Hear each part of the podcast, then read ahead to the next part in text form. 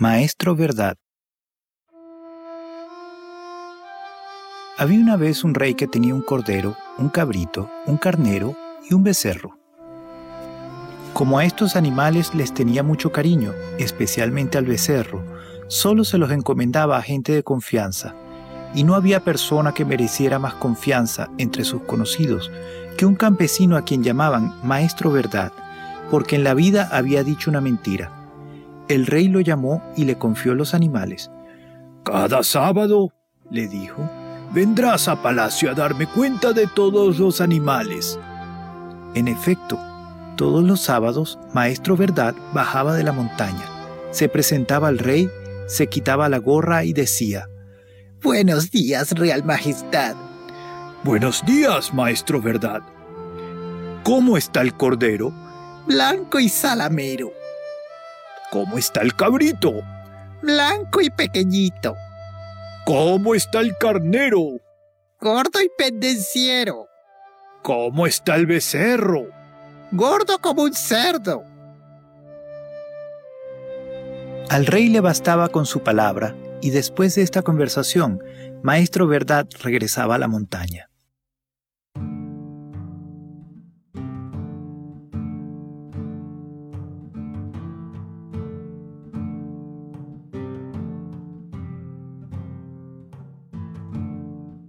Pero entre los ministros del rey había uno que veía con envidia la actitud del rey para con el granjero, y un día le dijo al rey, ¿Es posible que ese viejo granjero sea incapaz de decir mentiras? Apuesto a que el próximo sábado os dice una. Si mi granjero me dice una mentira, estoy dispuesto a perder la cabeza, exclamó el rey.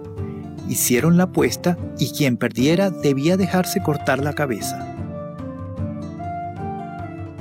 Faltaban ya tres días y el ministro cuanto más pensaba, menos atinaba a descubrir el recurso para que el sábado el granjero dijera una mentira. Pensó de mañana, pensó de tarde, pensó de noche, y su mujer al verlo tan preocupado le dijo, ¿Qué te pasa que estás de mal humor? Déjame tranquilo, respondió él. Lo único que me falta es tenerte lo que contar. Pero ella le rogó con tanta dulzura que finalmente se lo sonsacó.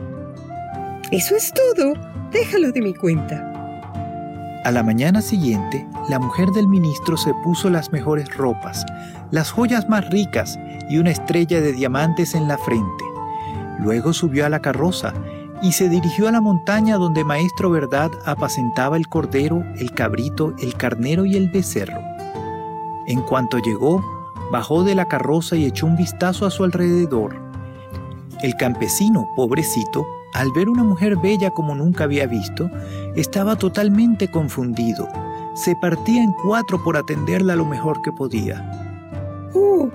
dijo ella. Amigo mío, ¿me harías un favor? Noble señora, repuso él, ordene. Lo que quieras, lo haré. Mira, Estoy esperando un niño y tengo un antojo de hígado de becerro rosado que si no me lo das, me muero. Noble señora, dijo el granjero, pídeme lo que quieras, pero eso no puedo concedértelo. Se trata del becerro del rey y es su animal favorito. ¡Ay de mí! gimió la mujer. Si no satisfago el antojo, me muero. Amigo mío, querido amigo, hazlo por caridad. El rey no se enterará y tú puedes decirle que se despeñó de la montaña. No, no puedo decírselo y tampoco puedo darte el hígado.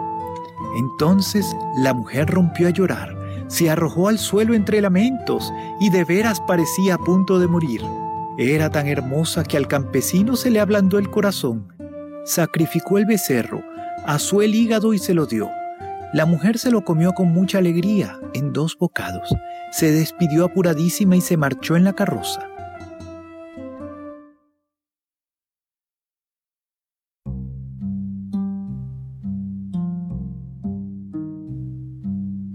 El pobre campesino se quedó solo y le parecía que tenía una piedra en el pecho.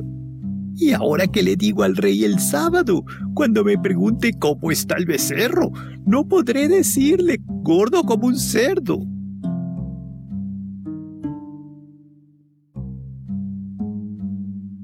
Empuñó el callado, lo clavó en el suelo y se puso la esclavina. Se alejó un poco, luego se acercó unos pasos, hizo una reverencia y le habló al callado. Buenos días, Real Majestad. Y luego haciendo un poco la voz del rey y un poco la suya. Buenos días, maestro, ¿verdad? ¿Cómo está el cordero? Blanco y salamero. ¿Cómo está el cabrito? Blanco y pequeñito. ¿Cómo está el carnero? Gordo y pendenciero.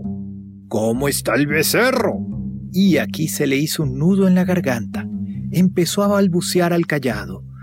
Real Majestad, lo llevé a pastar y se despeñó de la cima de una montaña y se rompió los huesos y después se murió.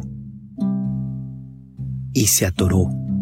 No, reflexionó, esto no puedo decírselo al rey. Es una mentira. Clavó el callado en otro lugar, volvió a ponerse la esclavina, reinició la escena con la reverencia, la conversación, pero ante la pregunta ¿cómo está el becerro? empezó a balbucear nuevamente. Majestad, me lo robaron, los ladrones. Fue a acostarse, pero no pegó ojo. Por la mañana, era sábado, se puso en camino con la cabeza gacha, siempre pensando en lo que le diría el rey.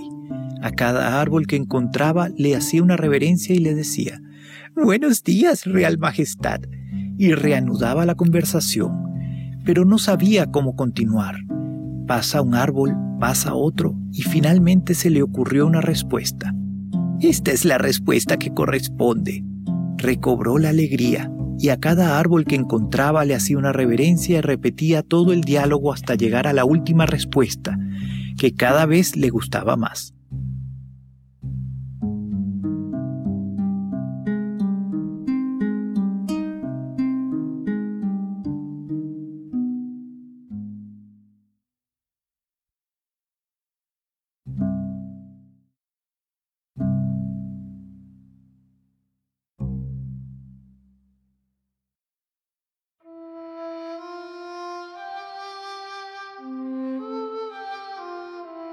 En palacio, el rey y toda la corte lo esperaban para que se decidiera la apuesta.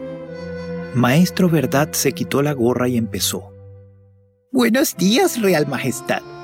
Buenos días, Maestro Verdad. ¿Cómo está el cordero? Blanco y salamero. ¿Cómo está el cabrito? Blanco y pequeñito. ¿Cómo está el carnero? Gordo y pendenciero. ¿Cómo está el becerro? Real Majestad, le diré la verdad. Vino una dama alta y honorable, de rostro hermoso, cuerpo incomparable. De sus bellezas yo quedé prendado, y por ella el becerro es sacrificado. Dicho esto, Maestro Verdad inclinó la cabeza y añadió, Ahora, si queréis enviarme a la muerte, estoy en vuestras manos, pero he dicho la verdad. El rey, aunque dolorido por la muerte del becerro, se alegró de haber ganado la apuesta y regaló un saco de monedas de oro a Maestro Verdad. Toda la corte prorrumpió en aplausos, salvo el ministro, que tuvo que pagar su envidia con la cabeza.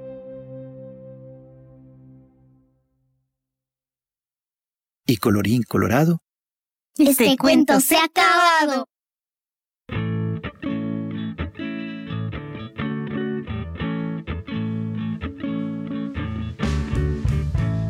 Esta es una historia tradicional europea y forma parte del libro Cuentos Populares Italianos Volumen 2 de Italo Calvino, traducido por Carlos Gardini y publicado por Ediciones Librerías Fausto, a la que agradecemos por permitirnos leérselas a ustedes. También queremos darle las gracias a Kevin MacLeod por el uso de sus piezas New Flute, Pippin el Jorobado y Preguntas sin Respuesta en la narración y a la banda Blanket Music por la utilización de su pieza Solo Nosotros en los créditos. Narrado por Silvia Gudelo y Gabriel Naranjo. Ilustrado por Gabriel Naranjo. Edición de sonido de Valentina Armas Naranjo. Muchas gracias a ti por escucharnos. Recuerda suscribirte a nuestro podcast en tu aplicación favorita para recibir los nuevos cuentos que publicaremos.